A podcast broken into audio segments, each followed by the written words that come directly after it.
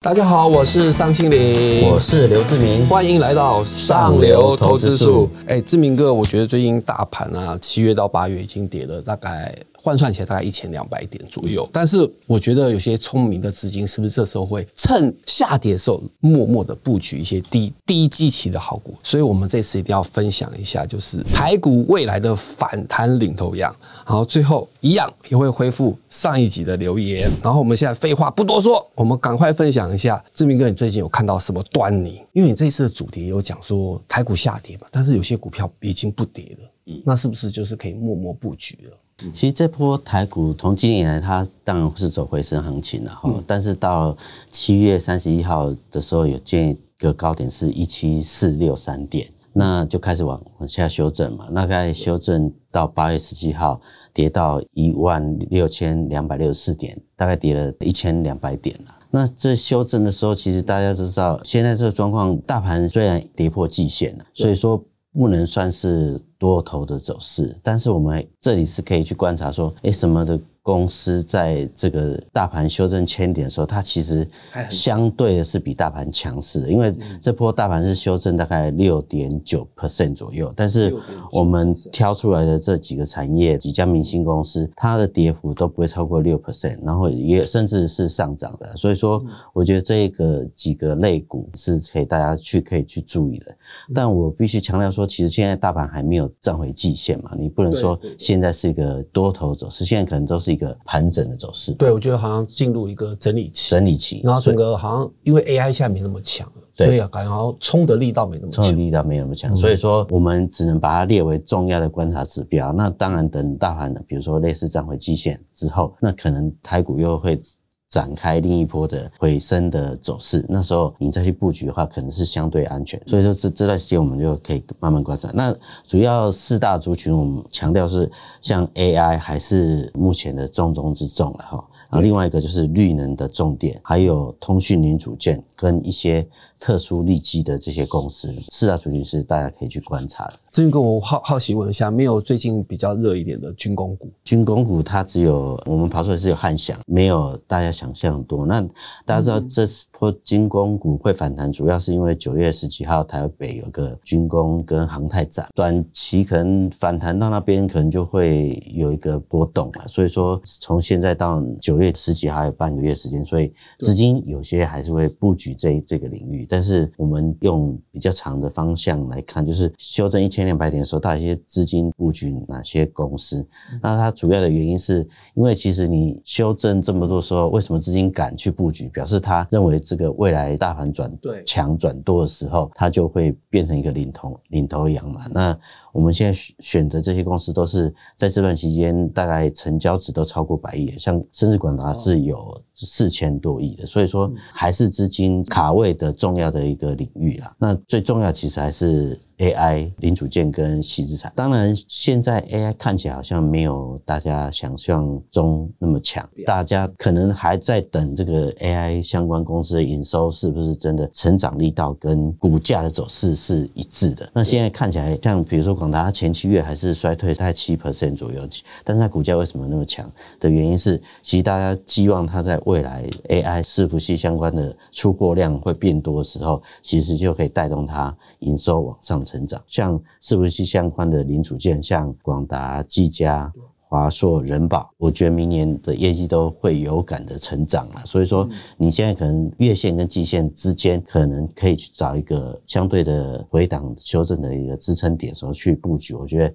它还是一个。往后好几年的产业，因为黄仁勋讲说，其实现在的四大云端公司，它都要投资两百七十亿到三百亿美金的升级这些云端伺服器的这些设备嘛，那其实一定会受惠，而且都要持续好几年。那他有强调说，未来四年可能这些公司可能要投资一兆美元的资金在这。云端伺服器的升级，所以说它对辉达相关供应链的这部分都会是好的。那像呃，比如说印刷电路板里面像有建鼎跟台光电，那它最主要的原因是因为其实 AI 伺服器的运算力要变高的时候，它像那个呃 A P U 的载板里面要多一层或多好几层玻璃板，那它的好处是什么？它干扰会变少。然然后散热会变好。呃，建鼎跟台宝电有这样技术，它其实将来也会变好。所以我觉得好像法人也好像蛮爱不停的加码这两档股票，是因为他们认为这都是未来发展的一个新的材料或是新的零组件的产业嘛。也许你现在看它的营收成长力道没那么强，但是你看明年的时候，其实现在大部分投资，不管是法人或是主力，他其实都在关注明年会变好的公司，所以布局的是这这个领域。那另外一个像散热零组件，像旗宏跟。双红跟建准，其实这领域也是大家都看好，因为算力提高就是要散的，这是就是相辅相成。那我觉得比较特殊的，像半导体、细制材，像四星跟智源跟系统这三家公司，其实尚老师有想，因为四星已经变成台湾股王了，未来成长性也是蛮强的，所以大家也可以注意这点，可能尚老师也可以再多聊一些。对，其实我觉得四星跟 NVIDIA 是大概一概念是相同，就 NVIDIA 为什么变成？半导体的股王嘛，对，就是也意意味着 AI 时代的到来，然后甚至已经有人已经规划说，它整个总市值要往一兆大关走。对，那相对起来，四星也是，大家可以想一下哦，就是 NVIDIA 财报是八月二十四公告，对，但是前两天其实四星就用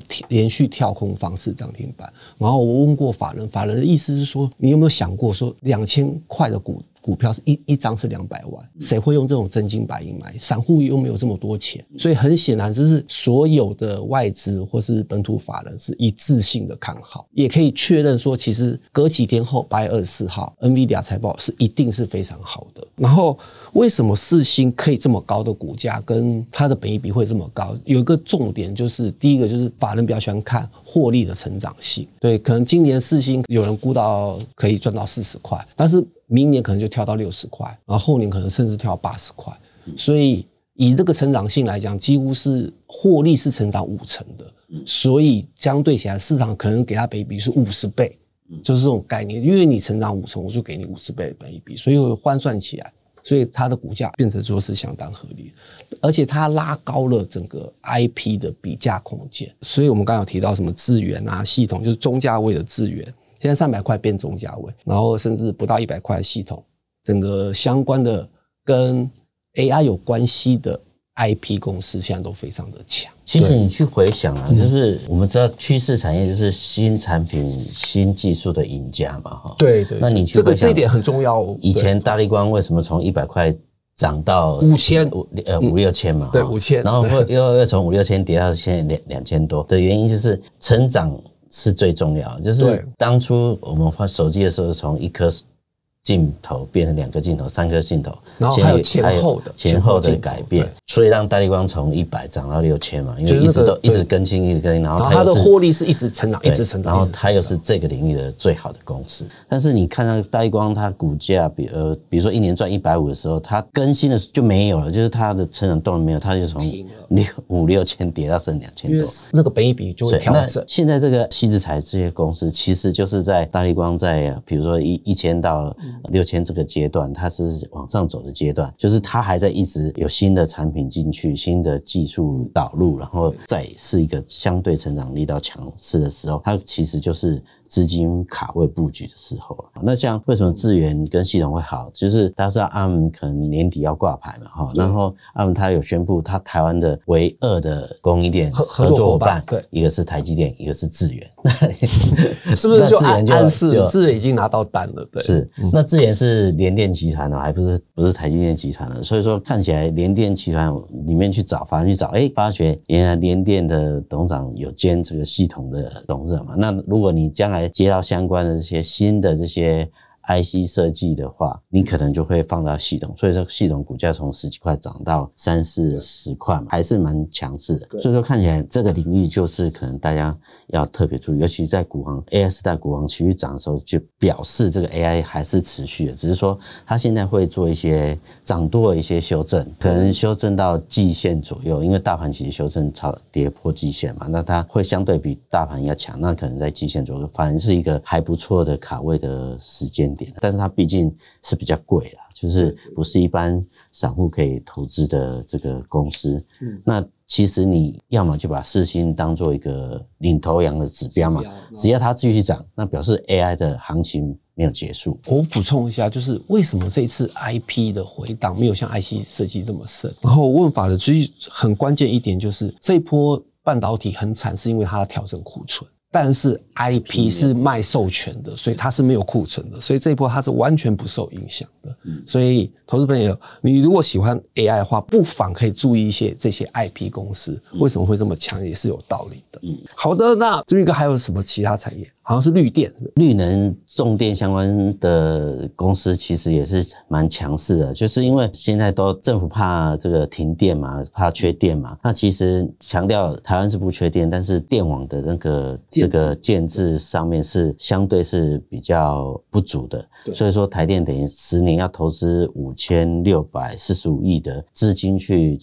投这个相关的强韧电网计划嘛，那它简单算就每年五六百亿、五六百亿的这个这个资金在这部分。那台电投资以后，其实会带动其他民间企业的投资。其实，所以你看起来就是每年是几乎是类似上千亿的这投资嘛。那所以看起来，哎，我们看电网里面，大家可以看到以前要突破一百块都很难的华晨，它已经都两三百嘛。那像中心电。过去也都都在一百块左右，那当然最近董事长有些那个消息是，所以股价修正，但是它其实就是重电相关强势的公司嘛。那我们现在看起来像大雅跟大同也是可以去注意的，因为。大雅在八月十一号到二十五号这中间，其实外资大概买了快将近一万九千多张，但它股价就从三十几块呃反弹到三十六左右。那其实看起来大雅的会转强的原因，是因为它其实公司在做绿年的布局已经待布了八年，那现在才慢慢转好的原因，是因为它的一些大型的电厂可能在台南的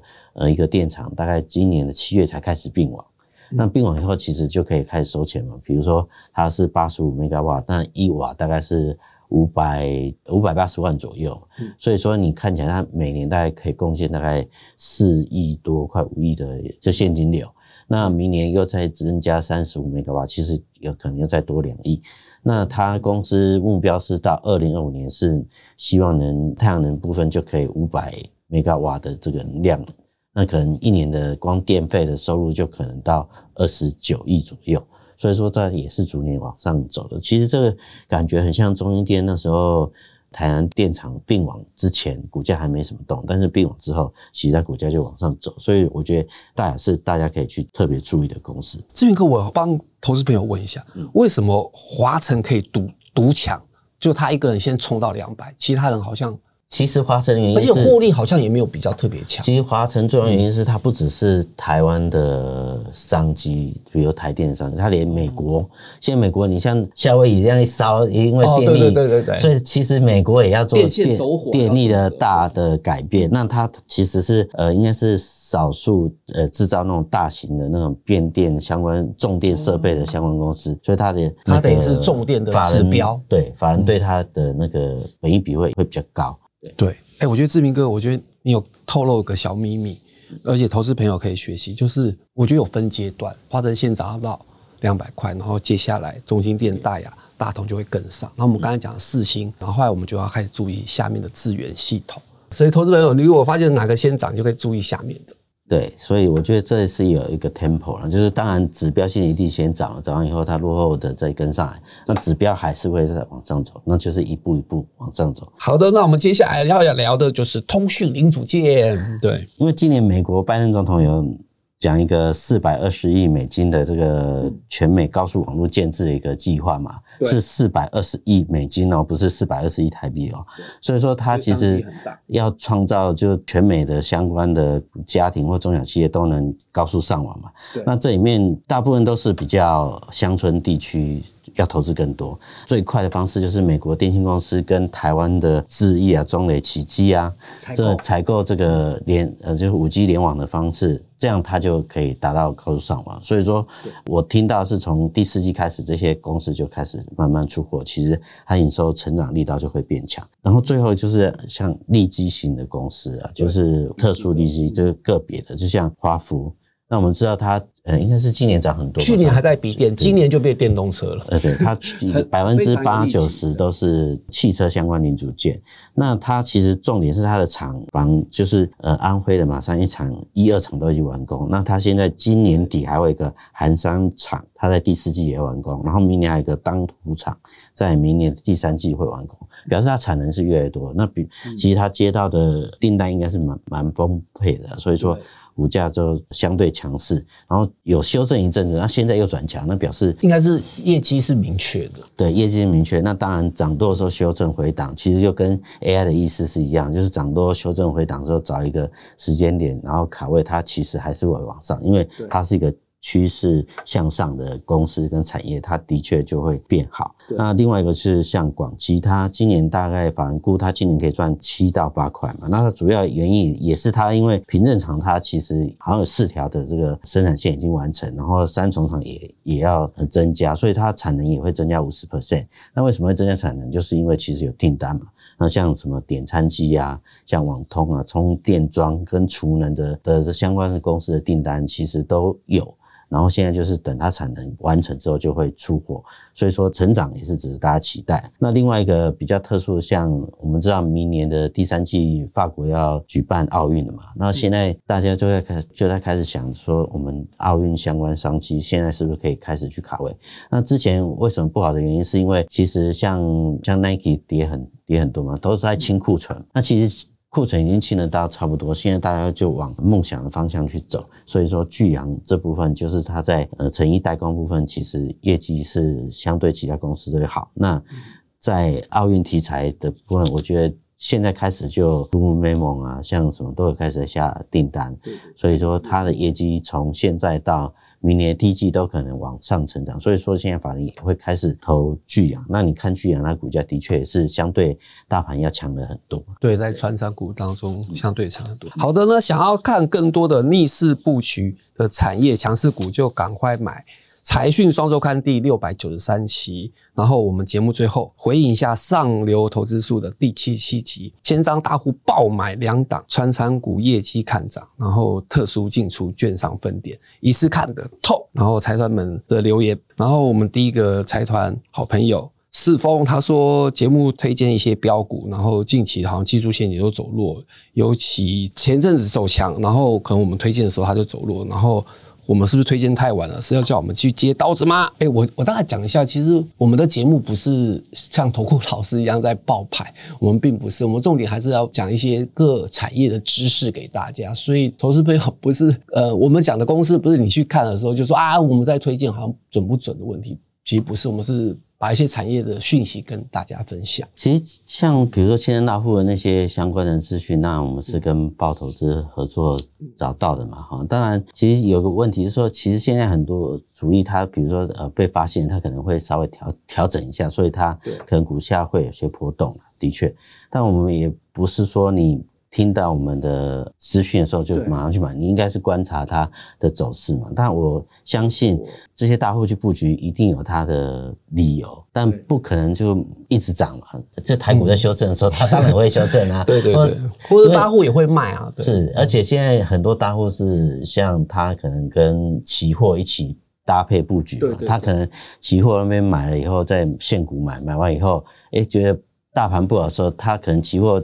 跟现货都都会调整嘛，所以这部分其实当然是非常灵活的啦。所以说，我觉得大家还是看基本上就是根据这个技术线型找买卖点是比较安全。那当然跌破，比如说月线啊，或跌破季线，那你就当然不要再去接到什么，它站回市的时候再去再去买，可能是比较安全的部分。那我们相信，我们不是说出出货，就绝对不可能，就是提供这样的。讯息给大家去做指引跟判断嘛，那当然有时候大盘波动也不是我们可以控制的，它一定是随国际变化嘛。所以说，只是帮大家说，从一千八百多档的公司里面找出可能少数几档公司，你就不用花那么多精神去看不同公司，反而是比较专注，或者是学习，然后如何去看从千张大户的变化来去。找新的标的。对，好的，那第二位财团好朋友定说，虽然赔钱，但会涨的是因为人家判断之后赚钱，或者赔更少，然后看得远的资金就会进来。其实我觉得，就是投资当然是有赚钱有赔钱啦，然后怎么样利用一些好的技术或好的工具，然后来辅助你做判断，我觉得这一点也蛮重要的了。嗯，当然每天都有电视、网络上都有很多名牌嘛。那我觉得我们提供就是这方面的讯息。当然，我们讲看好它的时候，并不是它马上就要去布局，你可能要等待技术指标的支撑点的时候去买。我相信亏钱的机会是比较少了。但是我们就强调说，投资一定是有赚有赔嘛。你当然是从强势股面赚更多，然后赔的赔少一点，这样的良性循环的时候，你可能是很多这种。投资赚钱的人，他们的心法，我觉得这也可以跟大家做分享。没错，好的，大家看完了，别忘了留言给我们哦。然后我们这一期就聊到这里，对内容有兴趣的朋友们，也欢迎购买我们财讯双周刊六百九十三期上流投资术。下次见，拜拜，拜拜。